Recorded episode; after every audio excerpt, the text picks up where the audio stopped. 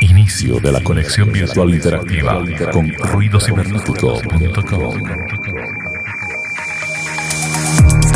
La cibernética es la ciencia que estudia los sistemas de comunicación y de regulación automática y los aplica a sistemas electrónicos. En las telecomunicaciones existe la informatización y la cibernética, que sientan las bases de la teoría de la comunicación artificial. Comunicación artificial. Este podcast, este podcast es presentado por La Buona.it Italian Brand, la tradición que evoluciona. Bienvenidos a Ruido Cibernético con la mejor estructura de información global con Alex Cardona. Entretenimiento, tecnología, ciencia y mucho más. Ruido cibernético.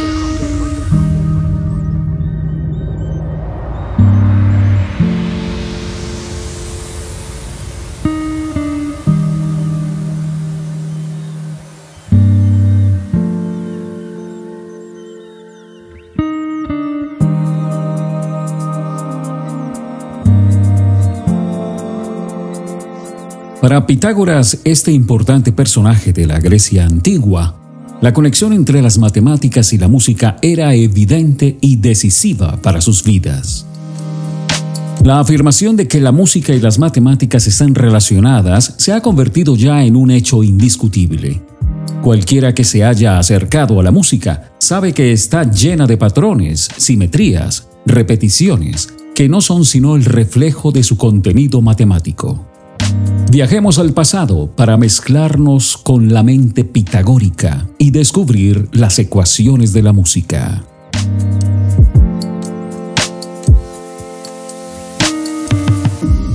Ruido cibernético. Ruido cibernético. Las coordenadas son website www.ruidocibernético.com, email info arroba ruidocibernético.com. WhatsApp 0057 310 472 7474.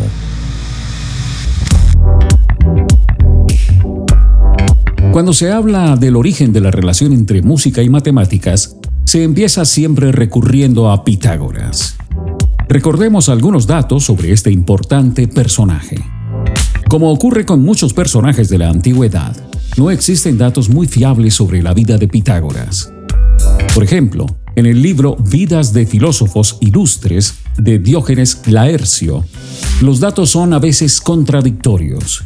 La causa, en este caso, es que no hay biografías de algún contemporáneo suyo, así como la naturaleza esotérica de la comunidad pitagórica. El filósofo y matemático griego Pitágoras nació en el año 569 a.C., en una pequeña isla oriental griega llamada Samos. Su padre fue el filósofo Enmenesarco. A la época era un mercader de Tiro, y al parecer Pitágoras lo habría acompañado a muchos de sus viajes. Se suelen mencionar como maestros de Pitágoras a Ferécides de Ciros, a Tales y a su pupilo Anaximandro. Estos dos últimos lo llevaron a interesarse por las matemáticas. Se supone que Pitágoras visitó Egipto, Babilonia y se habla incluso de la India, con el propósito de recolectar todo el conocimiento de su tiempo. La visita a Egipto parece estar basada en las alianzas del rey Samos, Polícrates, con los egipcios. Finalmente, Pitágoras se establece en el sur de Italia. Según Diógenes, Pitágoras eligió Crotona, escapando de la tiranía de Polícrates, pero no está claro que esta haya sido la causa y sí quizás el escaso éxito de Pitágoras en su ciudad natal. A su llegada, funda su escuela, la llamada Escuela Pitagórica, en el Golfo de Tarento, en Italia. Desafortunadamente, esta escuela duró en su primera sede menos de un siglo y fue destruida por causas políticas. No obstante, los fundamentos de la escuela perduraron en Alejandría y países aledaños como Grecia durante siglos después. Ruido cibernético. Los pitagóricos se centraron especialmente en la geometría y los números. De hecho, el emblema de la escuela era una estrella pentagonal, que se forma al trazar los cinco diagonales de un pentágono. Esta figura encierra relaciones áureas que lo hacían sumamente interesante para los pitagóricos. Los pitagóricos también hicieron especial hincapié en dos disciplinas, no tan relacionadas con las matemáticas, la música y la astronomía. De aquí surgió posteriormente el quadrivium medieval, o clasificación de sus ciencias de interés en aritmética, geometría, música y astronomía. La música fue, de hecho, muy influyente en el pensamiento de Pitágoras, dado que los números estaban presentes en cualquier entidad. Desde el punto de vista pitagórico matemático, Pitágoras se dedicó a la identificación de los patrones matemáticos en la música. Según los relatos del filósofo romano Boesio, Pitágoras, obsesionado con explicar los intervalos fijos de la escala musical, se detenía frente a los golpes de un martillo contra un yunque en la herrería. Había un total de cinco martillos, de los cuales cuatro tenían una relación numérica entera entre sus pesos, y el quinto no se identificaba con el resto. Intuitivamente el quinto martillo no contribuía en armonía y efectivamente, una vez retirado del experimento, podía comprobarse que el más pesado de los martillos, con un peso doble que uno de los restantes, producía sonido en una octava menor.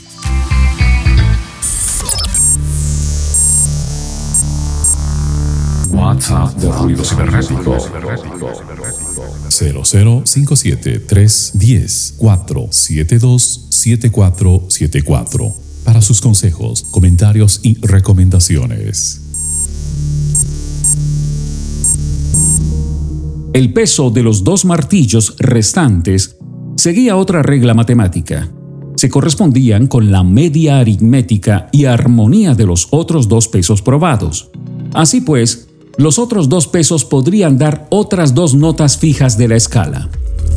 Se demostró que los intervalos entre notas musicales pueden ser representados como fracciones de números naturales. Podría probarse explícitamente con una cuerda denominada monocordio y un elemento que presione en ciertas partes equidistantes de la cuerda y que fraccione su longitud. Las posiciones fraccionarias mostraron ser más armoniosas que la nota emitida por la longitud completa al tensarla. Desde entonces se hicieron múltiples experimentos con cuerdas y tubos sonoros que han acabado creando música. Las columnas de aire en ciertos tubos se comportan también como las cuerdas musicales. Voy a explicar este fenómeno de una manera sencilla. Si tomamos una cuerda de un metro de longitud y la tensamos y hacemos vibrar, se produce una nota musical. Podemos comprobar que cuanto más larga sea la cuerda, más grave es la nota. Si tomamos dos cuerdas de diferente longitud veremos que a veces las dos notas suenan mejor y otras peor. Lo que aprendemos es que si la relación entre las longitudes de las dos cuerdas viene dada por una fracción simple, con números enteros en numerador y denominador, las notas que producen ambas suenan bien juntas. Procediendo de esta manera, vamos construyendo lo que se llama la escala musical pitagórica.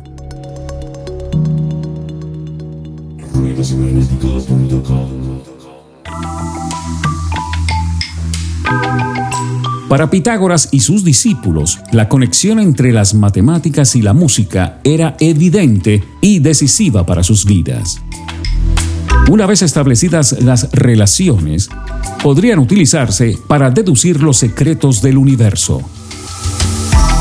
Pitágoras creía en las propiedades curativas de la música Así ciertas melodías apaciguaban pasiones inapropiadas y conseguían la armonía del alma y por lo tanto del cuerpo.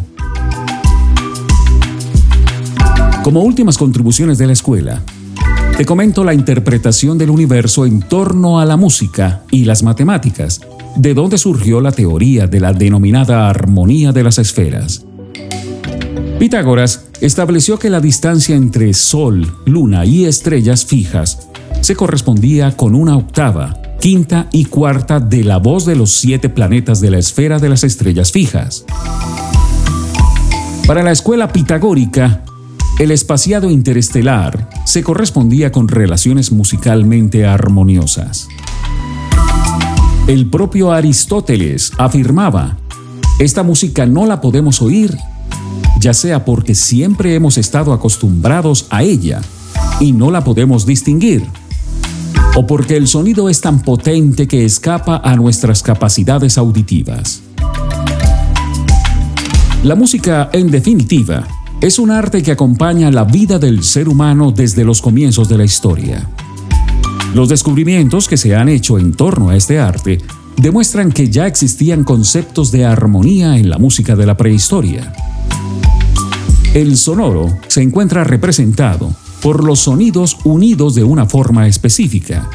El temporal tiene que ver con el momento puntual en el que deben ser representados y ejecutados los sonidos.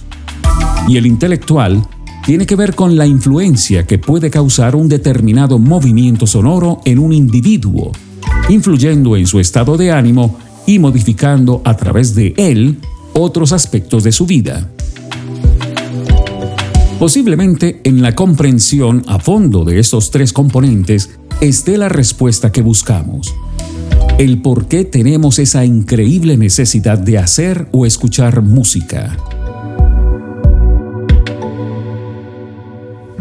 Cibernético.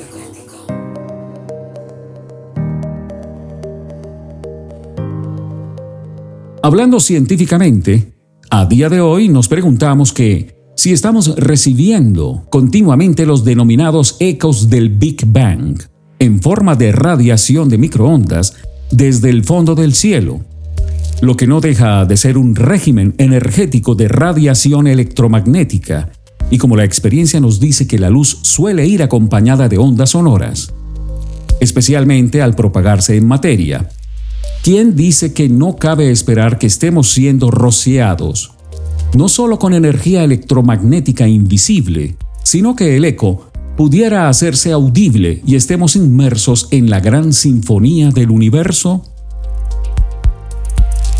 Si los pitagóricos levantaran la cabeza, afirmarían rotundamente la cábala anterior. Así pues, vista la importante relación establecida entre las matemáticas y la música, ¿podría un gran matemático convertirse en un célebre compositor?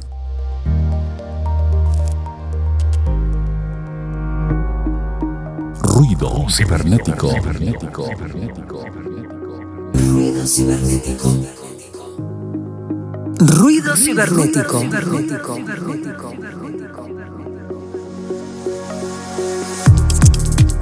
Te invitamos a la próxima sesión de Ruido Cibernético con Alex Cardona. Multimedia original con derechos reservados autorizados.